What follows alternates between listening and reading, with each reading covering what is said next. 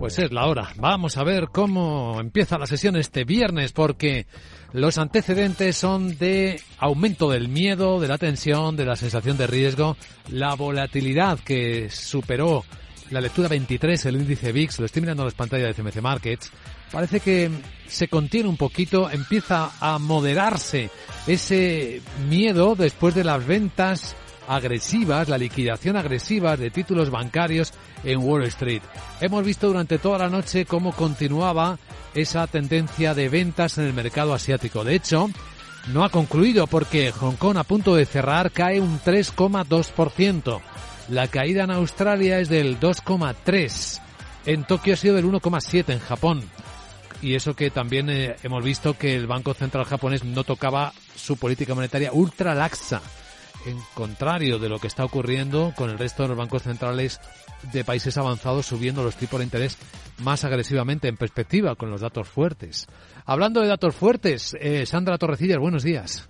Buenos días. Eh, tenemos, eh, por un lado, datos fuertes, sí, en el Reino Unido. Al menos son mejores de lo esperado. PIB del mes de enero con una subida del 0,3%. Esto podría dar alas a que a los que piensan que el Banco de Inglaterra va a subir los tipos de interés de nuevo este mes. Pero ojo, ese dato es fuerte, pero no el de producción industrial y el de producción manufacturera también del mes de enero. La primera en el Reino Unido ha caído un 4,3% en tasa interanual y la manufacturera más de un 5%. En Alemania, sin sorpresas, IPC definitivo de febrero 8,7%, tasa interanual, la armonizada en el 9,3%. En unos minutos esperamos ventas al por menor en España del mes de enero y por la tarde la referencia más importante, la tasa de paro en Estados Unidos de febrero se espera que se mantenga en el 3,4% y la creación de nóminas no agrícolas entre 200.000, 225.000, depende de las previsiones. De momento nada nos va a librar de una apertura claramente bajista con hueco bajista en las bolsas de Europa. ¿De cuánto será el hueco? En el Eurostox el 1,8. El IBEX, donde los bancos pesan, del 1,9. Está bajando 177 puntos en 9.261.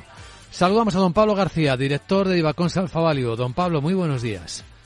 Hola, buenos días, Luis Vicente. Nos ayuda a medir el riesgo porque está claro que ha habido contagio con la, con la peripecia del Silicon Valley Bank, el SVB estadounidense, que, bueno, se tropezó con una caída del 62% tras anunciar el aumento de capital de 1.750 millones de dólares. Pues sí, vienen curvas y, lo que tiene que entender el inversor es que las curvas a veces vienen por donde menos te lo esperan. Es decir, estamos hablando de un banco que hasta ayer tenía una capitalización de 10.000 millones de, dólares, lo cual, bueno, no es baladí, pero desde luego no es, no puede causar un efecto bola de nieve. Pero la sensibilidad del mercado es enorme. Por lo tanto, siempre hemos dicho, no sabemos cuál será, digamos, el catalizador o la espoleta que puede provocar ventas masivas. Y es que, bueno, Es cierto que al final estamos hablando de, financiación a startups que vendió, como bien habéis comentado, eh, una venta masiva de activos, una ampliación de capital acelerada, pero estamos hablando de 2.250 millones de dólares. Pero es que ayer JP Morgan perdió un 5,41, Wells Fargo más de un 6 o Citi un 4, incluso algunos como Free Republic Bank o US Bank Corp más incluso a doble dígito y están ya en terreno negativo en el conjunto del ejercicio.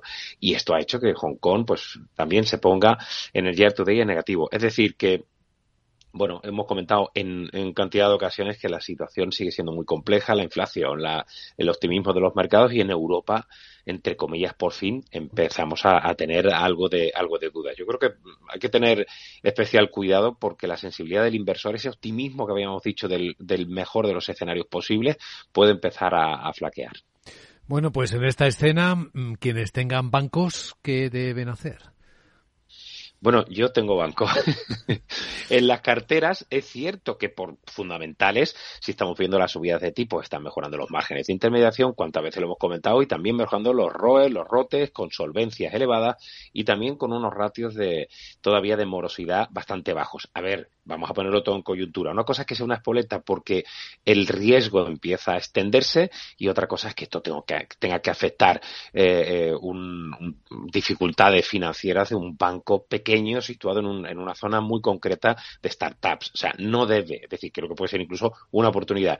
Personalmente, los, inversores profesionales como yo, lo que vamos a hacer es, yo creo que hay que mantener los bancos comerciales europeos, a pesar, o incluso podemos tener una oportunidad para tomar. Otra cosa es que el resto de sectores que tienen más debilidad o más, menos eh, visibilidad eh, puedan tener, eh, esas betas altas puedan empezar a flaquear, pero no creo que el sector bancario europeo deba, deba, deba cotizarlo con, con fuertes caídas, salvo en el día de hoy que, que habrá un poquito de pánico. Pues lo vamos a ver enseguida. Quédate con nosotros, Pablo, y, y comentamos lo que pase, ¿de acuerdo?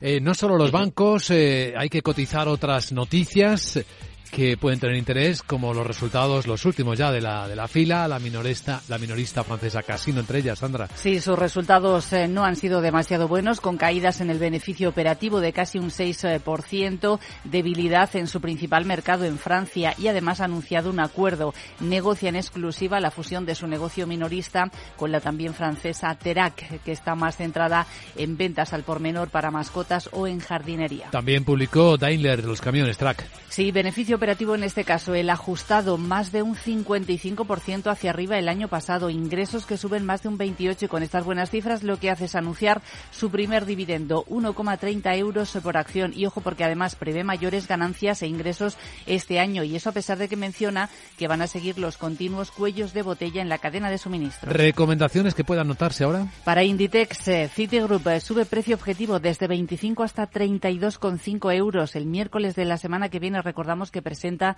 resultados. Y para Celnex, eh, Credit Suisse lo baja desde 60 hasta 55 euros por acción. Bueno, ¿y algo más rápido antes de que abra?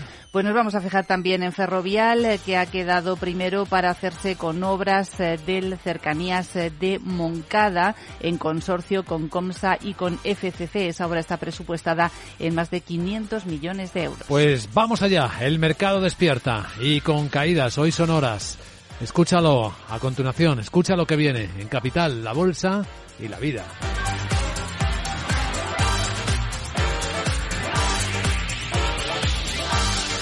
Luis Vicente Muñoz. Hey, asistente, busca cómo proteger mis ahorros de la inflación. Hay aproximadamente 19 millones de resultados. ¿Quieres que los lea? Buf, mejor que no. Puedes seguir buscando entre millones de contenidos, pero un asesoramiento de calidad solo te lo dará un especialista. En Renta 4 te ofrecemos un servicio de asesoramiento gratuito siempre que lo necesites. Entra en r4.com y descubre cómo te podemos ayudar. Renta 4 Banco. ¿Quieres más?